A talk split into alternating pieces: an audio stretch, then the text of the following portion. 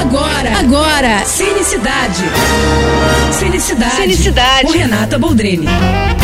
E essa semana foi decidido pela Academia Brasileira de Cinema que filme vai ser o nosso indicado para tentar uma vaga entre os cinco concorrentes a melhor filme internacional no ano que vem no Oscar. E eu fiquei muito feliz com a escolha, gente. Foi Deserto Particular, que é o novo trabalho do diretor baiano Ali Muritiba. O filme já vem de uma carreira internacional. Ele foi ovacionado e premiado no Festival de Veneza esse ano, de onde saiu com prêmio de público na mostra paralela Venice Days. Ele conta a história de um policial afastado por conduta irregular que resolve dar um tempo e ir atrás de uma mulher que ele conheceu pela internet e vive no interior da Bahia.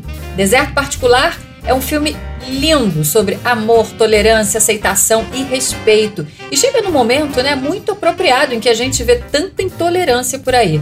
Eu conversei com o diretor sobre o filme e na semana que vem, quando o filme estreia, né, no dia 25, a conversa vai estar no canal da Ingresso.com e também no meu Instagram, arroba Renata Boldrini. Então, não perca o filme e o papo com esse que é hoje um dos nomes mais importantes do cinema, do audiovisual brasileiro. É isso. Tô indo, mas eu volto. Sou Renata Boldrini com as notícias do cinema.